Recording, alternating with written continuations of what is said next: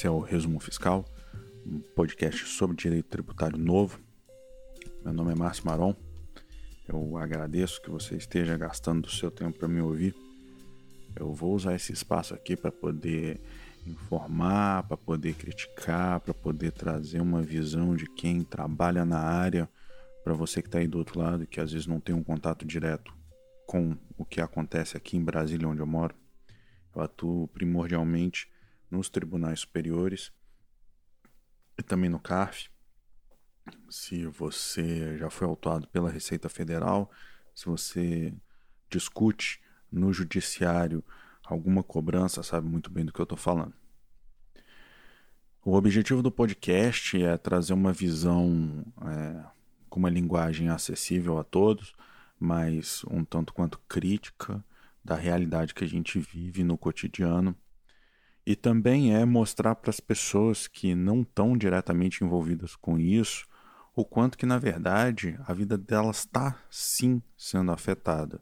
Então, quando é, a gente vê nos jornais, ah, a empresa fulana de tal perdeu 2 bilhões de reais no CARF. O sujeito no meio da rua fala, tem que perder mesmo. O que, que eu tenho a ver com isso? Tem tudo a ver. Tem tudo a ver. Uma das coisas que foge, assim, impressionantemente a percepção das pessoas é a diferença entre carga tributária e custo tributário. A carga tributária no Brasil é ridícula, em especial se você considerar que ela não tem retorno. A gente não tem um retorno do tributo que paga, mas isso todo mundo sabe.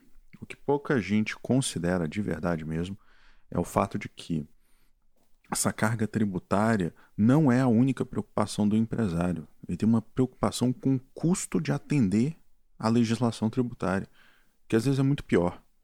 E pune, sacrifica quem trabalha direito. Tá.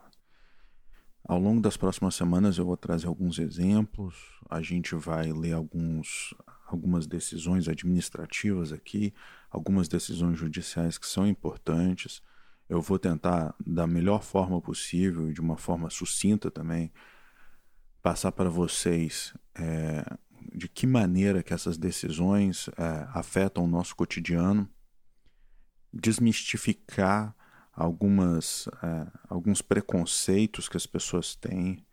É absolutamente impressionante que ainda exista muita gente que não paga imposto de renda em classes mais humildes da população que têm a impressão de que não pagam nada, quando na verdade, proporcionalmente, eles são os que mais contribuem para um sistema que hoje em dia não dá retorno nenhum para ninguém dentro desse país.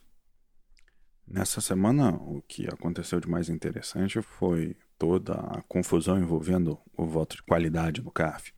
Se você não conhece como o CAF funciona, é o seguinte: todo mundo que é autuado na Receita Federal, pela Receita Federal, apresenta uma defesa administrativa. Essa defesa é julgada pela própria Receita Federal por um colegiado. Contra o acórdão desse colegiado, a gente pode apresentar um recurso que vem do Brasil inteiro e sobe aqui para ser julgado no CARF, Conselho Administrativo de Recursos Fiscais. Esse conselho ele é formado por conselheiros. Metade dos conselheiros é representante da Fazenda Nacional, é indicado pela própria Fazenda Nacional, e a outra metade é indicada pelos contribuintes por entidades, confederações que representam contribuintes de todos os setores. Pois bem, como é que o CARF funciona? É, nós temos turmas que são formadas por um número par de conselheiros para manter a paridade entre conselheiros da Fazenda e dos contribuintes. E até recentemente, o que acontecia era o seguinte: o presidente de todas as turmas era sempre representante da Fazenda e ele votava duas vezes. Então, todas as vezes que a votação chegava até ele e ele empatava, ele mesmo desempatava com o que o regimento interno do CAF chama de voto de qualidade. E pelo voto de qualidade, a Fazenda tem ganho muita coisa. É, são autuações altíssimas e, e, que mostram que existe uma divergência de interpretação enorme dentro do CAF. Porque, para que seja proferido o voto de qualidade, a gente tem que ter tido um empate efetivo. Tem quatro conselheiros votando num sentido e quatro no outro. Até recentemente, sempre acontecia como eu disse. o, o presidente da turma votava duas vezes e, em regra, a Fazenda acaba ganhando. E até então não tinha problema nenhum. A própria Fazenda Nacional dizia que o voto de qualidade no CARF estava tudo certo. Está tudo ok com o voto de qualidade, porque ele é democrático e, na verdade, os contribuintes ganhavam muito. Era isso que o CARF, próprio CARF defendia. Então, que não tinha que preocupar com o voto de qualidade, que ele era constitucional, que ele era legal, estava tudo certo. Recentemente, no entanto, houve um jabuti incluíram numa medida provisória do contribuinte legal uma previsão de que, no caso de empate, ganha o contribuinte. É isso. Mudou tudo. Agora a Fazenda está desesperada. Diz que a arrecadação vai cair enormemente, que os problemas do Brasil agora se resumem ao voto de qualidade. Eu te pergunto, não era problema há duas semanas atrás e agora passou a ser.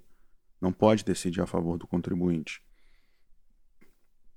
É bem verdade que tem muita gente questionando a validade desse, desse dispositivo legal, mas o fato é que ele está válido e precisa ser aplicado. A alternativa para isso, que foi muito conveniente com toda a crise que está acontecendo do Covid-19, foi o adiamento de todas as sessões do CARF. Então ninguém vai julgar nada, enquanto a Fazenda, evidentemente, está tentando corrigir o que ela entendeu que é um problema enorme para si. Durante a semana, muita gente fez transmissões ao vivo, discutiu o assunto e o que me chamou a atenção e que eu quero trazer aqui é a tentativa de associar o que se julga no CARF à corrupção. Por favor. Muito contribuinte que chega ao CARF, na verdade, não deve absolutamente nada. E não é à toa que o, os contribuintes têm sim um índice de sucesso razoável no CARF, o que mostra que tem muito erro de autuação. No final das contas, essa tentativa de associar o CARF, os julgamentos administrativos a espécies de corrupção é um desespero. Ah, o próprio fato de que a gente tem tantos provimentos no CARF mostra que os auditores, como não podia deixar de ser, são pessoas, erram e o CARF precisa corrigir esses erros. E o que é mais curioso é tentar associar a Lava Jato com a questão do julgamento no CARF, dizendo-se que se não houvesse autuação fiscal, muitas dasquelas ações penais que envolvem a Lava Jato estariam encerradas. O que evidentemente, evidentemente não é verdade. É mentira. A Lava Jato vai continuar operando, as condenações, as investigações vão seguir independente do que se decida no CARF. Tem uma diferença muito grande entre os ilícitos tributários e os ilícitos penais de corrupção que foram cometidos no âmbito da Operação Lava Jato, que estão sendo investigados pela Lava Jato. Então, não há que se confundir nenhuma das duas coisas. Tá? Esse é o acontecimento, sem sombra de dúvidas, mais relevante da semana e que gerou mais discussão, e eu tenho certeza que vai continuar gerando. Além disso, com a situação do Covid-19, a gente tem visto diversas iniciativas dos contribuintes muito fundadas, em especial pleiteando o levantamento de depósitos judiciais. São depósitos que são feitos para evitar que a fazenda cobre o contribuinte, então a lei permite que esses depósitos sejam feitos. Agora acontece uma coisa curiosa. O depósito é feito no banco e o banco é obrigado a transferir esse depósito para o tesouro. Mas não é pagamento, é depósito. Então a empresa tira dinheiro do bolso para poder garantir uma cobrança tributária que ela está discutindo na justiça, que tem todas as chances de ser cancelado, e agora que a empresa precisa do dinheiro, tem toda uma recalcitrância da Fazenda em admitir que esses recursos é, estão à disposição. Afinal de contas, são depósitos voluntários feitos pelos contribuintes, ninguém obrigou eles a fazer esses depósitos. E o que está se pleiteando é o seguinte: a substituição do depósito por uma garantia. E o contribuinte, que é diligente, procura o judiciário e fala: Olha, estou sendo cobrado errado, está aqui o dinheiro, vou depositar para garantir. Ele está sendo castigado. Por quê? Porque aquele outro contribuinte que não foi ao judiciário e falou: Vou esperar a execução fiscal, deixa chegar aqui. Na execução fiscal, ele podia ter apresentado seguro-garantia. E o que os contribuintes que fizeram o depósito estão pedindo é o seguinte: por favor, me deixa levantar esse depósito e fazer a substituição por um seguro garantia. E as dificuldades são grandes, meus amigos. São grandes porque esse dinheiro é importante, vai chegar em bom momento e é preciso ter responsabilidade. Enfim, tem muita decisão favorável, mas infelizmente algumas também já são desfavoráveis e a gente continua lutando, despachando diariamente, procurando aí reduzir os impactos dessa crise para os nossos clientes.